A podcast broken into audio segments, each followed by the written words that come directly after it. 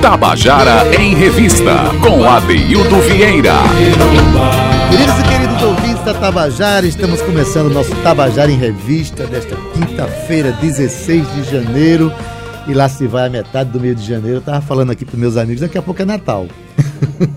Bom, gente, a gente tem uma conversa agora que eu acho é, super interessante, eu acho que é instigante, é curiosa, que eu, é, sobre uns documentos que foram encontrados na Câmara, na, nos arquivos da Câmara Municipal de João Pessoa, na Casa Napoleão Laureano, e que são documentos com quase 200 anos de, de, de, né, de que foram feitos, de existência, estão sendo recuperados e tem muitas coisas para serem conhecidas da nossa cidade a partir desse, desse achado maravilhoso.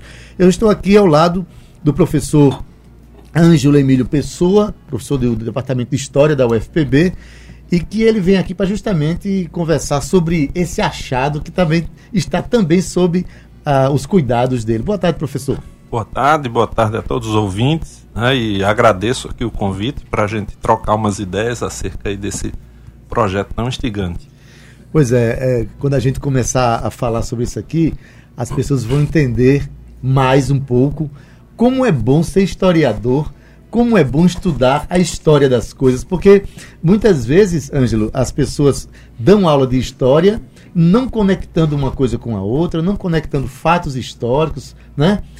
E quando você entende a história como, como, como um contador de histórias reais, fica delicioso fazer isso, não é não? Com certeza, porque normalmente as pessoas têm uma visão muito estática de história, é. né? como se as coisas existissem paradas no passado. Então, sei lá, se a gente voltar para a cidade da Paraíba lá em 1824, aquelas pessoas não estavam mortas, elas estavam vivas, se mexendo, se mexendo, se movimentando, comerciando, uh, rezando, pecando, fazendo tudo que as pessoas fazem. Tudo que as pessoas normalmente fazem então, quando estão vivas. É uma vida viva, não é uma vida morta.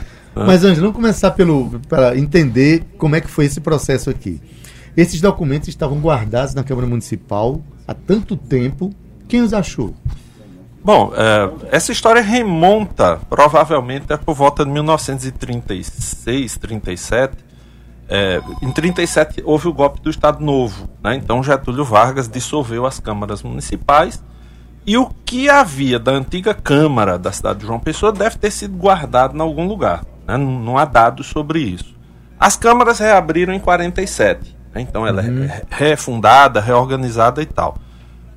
E na época não deve ter havido muito cuidado com a documentação mais antiga da cidade. Veja, a cidade é de 1585, então é, você tinha 350 anos aproximadamente de documentos aparentemente perdidos. Né? Uma pequena parcela disso, a, a história ainda estava cheia de cis, porque provavelmente as pessoas que viveram isso já morreram.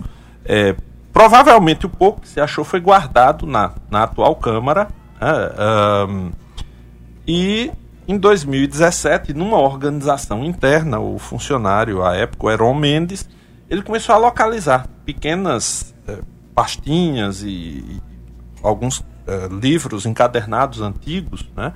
E juntou aquilo. E aconteceu que um tempo depois, já no ano de 2018, eu estive lá justamente para indagar, né? porque os documentos camarários são documentos muito importantes para a gente entender o cotidiano de uma isso. cidade. E particularmente isso para o período colonial e imperial, quando não, existia prefeitura. Então tudo da administração do município passava pela Câmara. Câmara. A falta desses documentos nos impedia de conhecer uma série de detalhes da vida da cidade.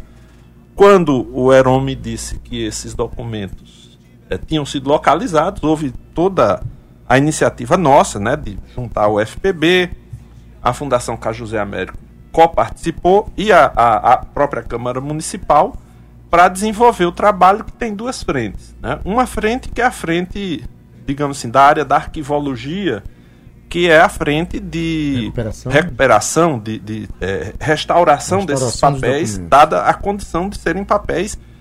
Os mais antigos remontam a 1814, ou seja, supera 200, 200 anos. anos. E, uh, em segundo lugar, a parte propriamente da pesquisa histórica, que é, de fato, entrar no conteúdo desses documentos e retirar conhecimentos aí para a gente É, entender melhor verdade, a nossa cidade. A gente entende como se fosse um quebra-cabeças, né? História, um grande quebra-cabeças com buracos. Sim. E esses documentos vêm fechar alguns buracos, Sim. né? E conectar algumas peças Umas pecinhas in- interessantes que apareceram. Olha, quero dar uma boa tarde aqui, um abraço para Silvia Oliveira. Eles adorei ter conhecido essa rádio. Quem sabe em breve vou estar com vocês. Ou tomara. Acabei de chegar em Jampa. Amor em lua de mel. Felicidades e viva a história que adoro. Aí, Aí depois ela beleza. esclarece. A minha lua de mel é com a cidade mesmo. Valeu o esclarecimento. Um abraço, Silvia. Obrigado pela audiência. bem. É, Silvia, então vai conhecer algumas coisas bicentenárias aí. Pois é, você vai conhecer um pouco mais da- dessa cidade que você adora. Olha, Ângelo, é, me explica antes da gente começar a, a- a falar sobre esses documentos mesmo, como era a estrutura política e administrativa é, do Brasil, e em particular de João Pessoa, que não era João Pessoa à época, Hum. era a, cidade de Paraíba. Cidade da Paraíba, né? Veja, a, a estrutura que vem desde a colônia, né, desde o início da colonização portuguesa e entra pelo Império, ela não altera drasticamente. Ela só vai ser realmente bem modificada na República. Né?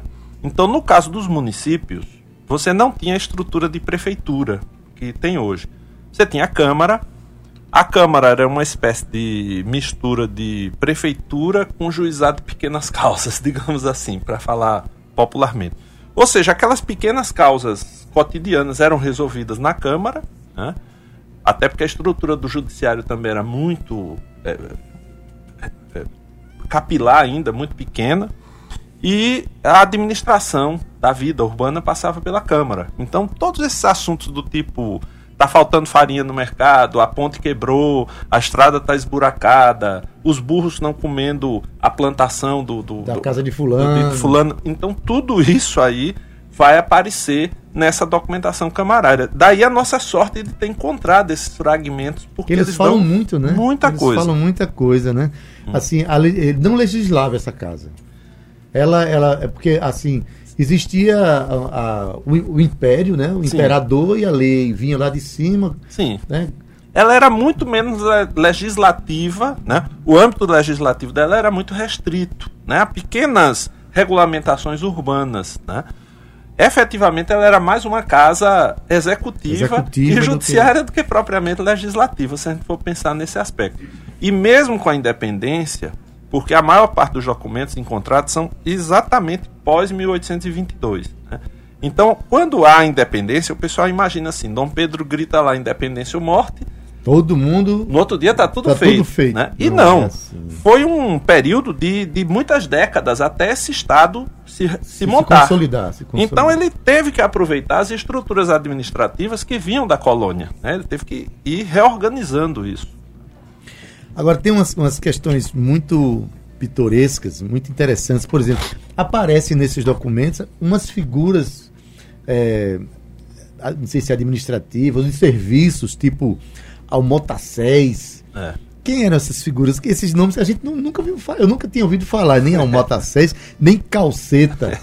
Quem eram essas, essas figuras? Bom, aí, de fato, tem que entrar no glossário de época. É, no- né? de época, Algumas palavras dessas que tem almotacé ou almoxarife eram palavras que, inclusive, do árabe, porque a gente tem 800 anos de presença árabe na Península Ibérica. né? Então, inclusive, boa parte da nossa linguajar português atual tem palavras derivadas do árabe, né? O almotacé era uma espécie de, digamos assim, encarregado geral de um certo setor. né? Então, você tinha os almotacés na Câmara. Então, o almotacé era responsável por fiscalizar pesos e medidas no mercado. Então, seria setor de Sim. fiscalização de pesos e medidas. É, é, é, administrar reforma de pontes, de estradas, esse tipo de coisa. Fiscalizar é, é, as condições sanitárias da cidade. Então, você veja, é uma mistura quase que de vigilância sanitária com secretaria de obras e com secretaria de abastecimento. Né? Então, era que faz tudo, né? era, era. tinha um- E, e ele devia ter a sua equipe ali que trabalhava, né? Quer dizer, a gente inclusive chegou a achar uma folha de pagamento da Câmara, né? É, mas tinha lá o funciona- funcionalismo bastante restrito, né? Mas também a cidade era muito pequena. E você vai ter ali essas figuras, né? O calceta que você falou é um dos documentos no qual o Almotacé requisita para o governo da província da Paraíba seis calcetas para é, fazer o calçamento da Rua da Areia, não, ou da Rua do Carro, lá, que é a Barão Triunfo, certo? Atual. E que precisaria calçar a rua. E no primeiro momento a palavra calceta passou um pouco em branco. Né? Não foi na primeira leitura, porque as pessoas pressupõem assim que o historiador é aquela que sabe tudo sobre é. qualquer coisa. Né? Qual é o nome da avó de Napoleão Bonaparte? Foi lá a pergunta. Né? Não é exatamente. Então, no segundo momento, a palavra disse, oh, vamos atrás. Né? E eu lembrei exatamente que eu já tinha visto umas imagens que eram é, pessoas que trabalhavam com calçamento. Né? E, normalmente, esses calcetas eram apenados, eles estavam presos e eles eram postos para trabalhar com esse, né, com, esse tipo de serviço. Né? Normalmente, pessoas, imagine, no Brasil escravista, de origem afrodescendente, pobres, né? E apenadas que eram submetidas a esse trabalho que não devia ser nada. As relações de trabalho não deviam ser nada amistosas nesse não, caso. Não, devia não. ser coisa, né? Talvez nem, nem pago fosse por não. conta, por conta de, de serem apenados, né? Janes, Janes Sótinas, dizendo Adeildo, um cheirum. Ah, para você também, Jane. Estou gostando muito das notícias dessa rádio, bate-papos, entrevistas, show de bola. Parabéns. Obrigado, querido. Obrigado pela audiência também. Diga uma coisa. Ah, esse, esse documento ele relata mais ou menos como era a relação do poder local com a igreja, ou do poder do Brasil. Como é que era a relação do Brasil com a igreja, e em particular aqui na, na cidade de, da Paraíba? Olha, digamos, nós estamos num período, né, a partir do século XVIII, no mundo inteiro, pós-Revolução Francesa, no qual esse poder, digamos, religioso e o poder temporal, o poder secular, vão se separando. Uhum. Mas eles ainda não estão nitidamente separados. Né? Em Portugal, por exemplo, que era a nossa metrópole no século XVIII, o período lá do Marquês de Pombal foi um período de grande afastamento entre o Estado e a Igreja, mas ainda assim mantinha uma relação muito forte. Então a gente encontra, né, chegando aqui na cidade da Paraíba, encontra diversos momentos no qual essa parceria Estado-Igreja está ali presente. Né? Por exemplo, vem a notícia lá no começo de 1825 que na cidade do Rio de Janeiro havia nascido o príncipe herdeiro Dom Pedro, uhum. né? Que depois virou Dom Pedro II. As pessoas pensam em Dom Pedro II sempre foi aquele velhinho de barba branca. Que nascido daquele Esquecem jeito. que ele foi um neném um dia, tá certo? é muito engraçado isso. E difícil para os alunos é explicar que o Dom Pedro I sempre tem imagens dele mocinho e Dom Pedro II velhinho. É. Explicar que o velhinho é filho, é filho do, mocinho, do, mocinho, é, é difícil. Mas enfim. É, mas vem a notícia lá que o o Dom Pedro havia nascido e que uh, fosse feita uma série de comemorações na cidade, muitas delas religiosas. Então, que as igrejas repicassem os sinos, que houvesse o cântico do Te Deum Laudamus, que é esse cântico, né, glorificar o Senhor e tal, né, de gratidão a, a Deus saudamos, que houvesse luminárias postas nas principais casas e nas igrejas, porque não tinha iluminação noturna, então ia ter um custo para isso, né? Há momentos, por exemplo, que vai ter esse documento de 1828, a comissão da festa da padroeira, Nossa Senhora das Neves, é, conclamando a Câmara para que colaborasse na realização do evento. Então a gente vai achar em diversos momentos essas relações, né? né? E um documento que é muito interessante, que é da presidência da província da Paraíba, determinando expressamente a Câmara que vigiasse os professores de primeiras letras de latim, se eles estavam cumprindo lá com suas obrigações, não estavam colocando ideias diferentes na cabeça dos alunos e se estavam zelando pela moral e pela religião católica. Então, documento diz. Minha gente, vigiar Exatamente. professor. Que vigiar, está escrito. anos depois a gente ter gente defendendo esse tipo de vigilância, de comportamento, esse tipo de, de prática, né? Quem estiver me ouvindo, me vigie, por favor. É. vigie mesmo. Olha, assim, vigie para, para aprender sobre história, não é? vigie os conhecimentos para aprender sobre história, né? É, existe uma, umas, um, esses documentos, eles, eles são a forma como eles são, eu já li alguns, né? Hum. A forma como eles são escritos é quase como é, se contasse uma história para a gente. Eles são muito claros, né? Sim. No sentido das relações entre alguns, alguns, alguns personagens, alguns poderes Né? E tem uma situação que eu achei é, extremamente é, pitoresca, que é o fato de uma, de uma cacimba que tem ali próxima na, na região do Varadouro, em que algumas pessoas utilizavam aquilo ali, e um belo dia o padre Antônio Lourenço, à, à época, acho que em 1824, eu acho. 25, 24, Por aí, 25, entre 24 e 25. Começou a cobrar, disse, isso aqui é meu. E tem inclusive no documento em que um determinado representante da Câmara faz esse, esse protesto, tem uma hora que diz assim: as pessoas aterraram aquele lugar e o padre disse que era dele. Vai ver que se aterrassem o rio, o padre ia dizer que o rio era da igreja, era dele, tinha que cobrar. É. Como foi essa pendenga aí? Tá, ficou, ficou claro no documento, Ângelo? Olha, a gente não viu, digamos assim, nenhum documento produzido pelo padre. Seria Sim. interessante tentar entender quais seriam as supostas razões do padre. Provavelmente esse padre, Antônio Lourenço, num dado momento aí, aparece um, algum documento né, reivindicando a propriedade de toda aquela região do Varadouro. E ele começa a cobrar foro por quem fa fazia atividades lá. E no documento diz textualmente: havia muitas pescarias, olarias, ou seja, produção de, de, de vasos de cerâmica, cerâmica essa coisa toda, tijolos, e plantio de capim. Né?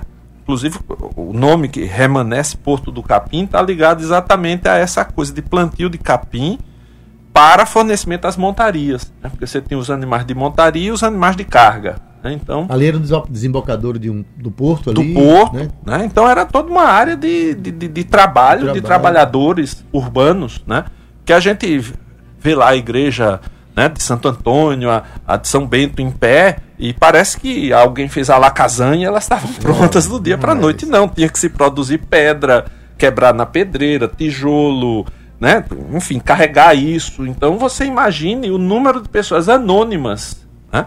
Que viveram construindo essa cidade. Esse documento ele é fantástico nesse ponto de vista, porque ele dá um, uma pequena brecha para a gente ver a vida dessas pessoas anônimas, né? Quer dizer, de certa forma, para os historiadores, ainda bem que esse padre criou confusão.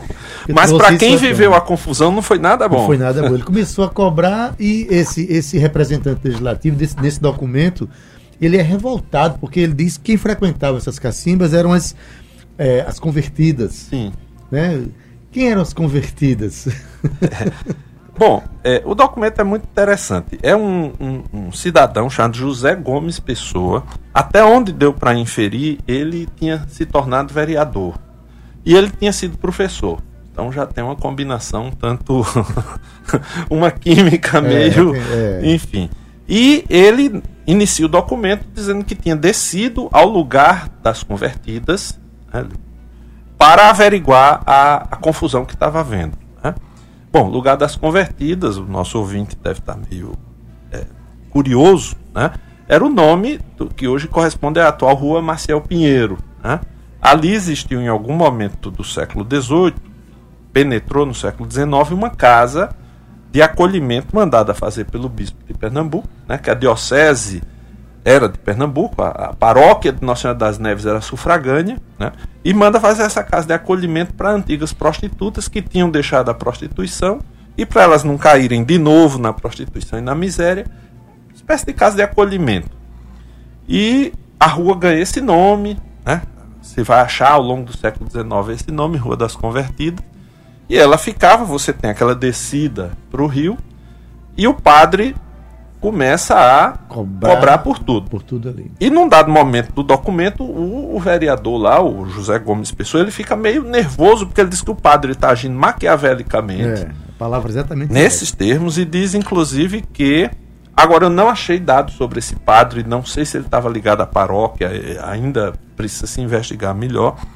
Mas é, ele diz que o padre chega a ponto de cercar uma cacimba que era usada pelas pessoas pobres do lugar inclusive por umas mulheres apelidadas as Venâncias, tá nesse nesse termo mesmo, mulheres apelidadas as Venâncias. E até agora a gente está quebrando a cabeça pra tentando saber, saber são as né? Venâncias. Né? Se fosse hoje em dia eu faria uma banda feminina, né, de rock chamada as Venâncias. as Venâncias. Como eu não sou mulher, nem sei fazer rock, então fica aqui a sugestão. Fica a sugestão. não, as Venâncias. Ah, mas é interessante. Ou uma música. Aí, é... Esse aí, Adeildo. É. Vamos pensar. É, Rodrigo Falcão manda um abraço para você, dizendo, ah, Ângelo, cabarretado, grande Rodrigo abraço. é uma figura. Pois bem, é, mas o interessante, Ângelo, é, bom, gente, eu estou conversando aqui com o professor Ângelo Emílio Pessoa, da UFPB, sobre os documentos encontrados, né, os documentos mais de 200 anos encontrados ali na, na Câmara Municipal que ele está pesquisando. É, esses documentos, não, eu ia falar o seguinte, é, essa cacimba que, ela, que era localizada na região do Varadouro ali, né, onde, onde tinha Hoje, 200 anos depois, a gente vive algo parecido, não com a igreja, mas o, o Estado, enquanto instituição, vem e de repente não reconhece a posse, a relação de trabalho, a relação de subsistência, a relação cultural com o rio, da comunidade do Varadouro ali. Hoje a gente vive uma outra pendenga de, de, de despejo de, ou de, né, de, ameaças. de, de ameaças, de, de, de, de desocupação de uma área para fazer algo que interessa, com certeza não interessa à população que ali mora historicamente, né? Que danado tem naquele espaço ali? Não, na verdade é o seguinte, você tem o fato de que em história os registros mais persistentes são de quem manda. Uhum. Quem manda, quem domina a escrita, quem domina o poder, quem domina o aparato religioso, estatal, né, acaba registrando mais. Um documento como esse é muito é, é, exitoso para a gente ver o outro lado né? isso, De, isso. das pessoas que são invisibilizadas na história. Né? Então, esse documento mostra que aquele lugar historicamente é uma área de habitação de camadas populares, trabalhadores, trabalhadores da cidade. Da. Então, no documento está lá dizendo textualmente: pescarias, olarias, plantio de capim. Né? Então, há de se imaginar né? Quando você olha para Duque de Caxias, para General Osório e vê aqueles grandes sobradões, né? não era o caso ali da região do, do, da Baixada do Rio. Eram casas precárias de trabalhadores, mas a gente sabe que eles estão lá. Né? O que é que o patrimônio vai tombar uma casa de palha que não existe é, mais? É, mas né? o reconhecimento da presença histórica dessa população trabalhadora é inelutável. Tem que se. Tem uma sugestão de Almauri Caim dizendo que o nome da banda podia ser As Convertidas também. Também, né? As Venâncias podem As se Venâncias. converter, enfim. É, mas é, esse nosso. É, esse nosso debruçamento sobre esse momento histórico que a gente está fazendo aqui, ali na região do Varadouro, me faz, eu, Adaildo Vieira, né, conhecedor agora mais um pouco sobre aquela área, de me faz mais solidário ainda com as comunidades que, com a comunidade que mora ali, e construir o seu espaço histórico, né, que a gente vê, eu conheço muita gente ali, já fui a alguns eventos ali em defesa daquela comunidade, de trabalhadores, de pessoas que construíram toda uma história ali, né? E quando a gente conhece situações como essas, é que a gente vai compreender melhor a situação e a gente reforça o nosso. Eu, particularmente, reforço o meu apoio àquela comunidade. É, né? Até porque políticas de desenvolvimento, de turismo e tal, ninguém a priori vai ser contra isso. Agora ela tem que ser inclusiva, inclusiva. ela tem que englobar é. a presença das pessoas, não é tipo o, o chega um novo padre Antônio Lourenço e diz toca fora todo mundo que isso é meu. Isso é meu né? Então veja, eu acho que é possível você fazer projetos muito interessantes, desde que você leve em consideração quem reside ali. Né? E, e, e, não trate quem reside ali como se fosse invasor da sua própria da sua terra. Própria terra né? Aí que é o, o noves fora da jogada. Ângelo, diz uma coisa: é, esses documentos, é, existem é, canais da internet que você pode visitar esses documentos, né? Eles foram escaneados, como é que está? A população que quiser tomar mais conhecimento, que ficou curiosa agora diante dessa Sim. história, quiser conhecer um pouco mais dessas pesquisas, como é que ela faz? Ela procura quem? Ou Olha, onde ela vai? Nós ainda não conseguimos digitalizar uma grande quantidade, mas já deve ter pelo menos 30 e poucos a 40 documentos que estão disponíveis num blog chamado História Grande. História Grande. Uh, eita, esqueci. WordPress. Uhum, HistóriaGrande.wordpress. E, e nele foram feitos alguns textos por alunos do curso de graduação em História na UFPB, que foi feita uma oficina com eles. Foram separados por temas, então, a, as águas na história da cidade, os transportes na história da cidade, é, enfim, a vida política o, o ensino de primeiras ensino letras, letras, enfim. Então nós separamos por alguns temas, os alunos produziram os textos e, e a, a reprodução né, digitalizada de alguns desses documentos. Então, uma parte deles já está efetivamente disponível para os interessados. O resto, à medida em que for feito o escaneamento mais profissional mesmo, lá na arquivologia da UFPB, a ideia é que na página da Câmara ou na página da universidade isso vai ficar plenamente acessível para todos os pesquisadores e interessados em geral. É, o que a gente tem aqui é parabenizar a você, a essa equipe de alunos né, envolvidas e apaixonadas por esse processo histórico e parabenizar sobretudo a nossa instituição, a Universidade Federal da Paraíba, as universidades públicas do Brasil que têm pesquisas sérias diante dessas questões, pesquisa sem preconceito, pesquisa sem, sem direcionamentos escusos, né? É. Vamos estudar as nossas vidas e compreender melhor nosso, a gente mesmo, não é isso? É, eu diria que menos Aliás, mais estudo e menos palpite. Exatamente. Né? Mas olha, eu tenho que lembrar de mandar um abraço que me foi cobrado pro Edno e pro pessoal de Sobrado, Oba. cidade aqui, né, na, na Paraíba, próxima ali de Café do Vento, e eles estão numa luta muito interessante em defesa do patrimônio da cidade. Tem um patrimônio muito interessante, e eles estão com uma agitação cultural lá muito forte e vai aqui esse abraço e esse, essa força para que a luta deles continue. Maravilha. De antemão, eu digo que a Daildo Vieira está disposto aí para ir lá tocar umas músicas e acompanhar os, o, as lutas. Olha tá aí. Certo? Anjo, muito obrigado aí oh, pela eu presença, que agradeço. tá certo? E as portas abertas para a gente conversar mais depois, em outros momentos, sobre a nossa cidade, sobre a nossa história. Eu que tá? agradeço um beijinho para a Aline, senão eu levo uma pizza. maravilha. Abraço, Aline.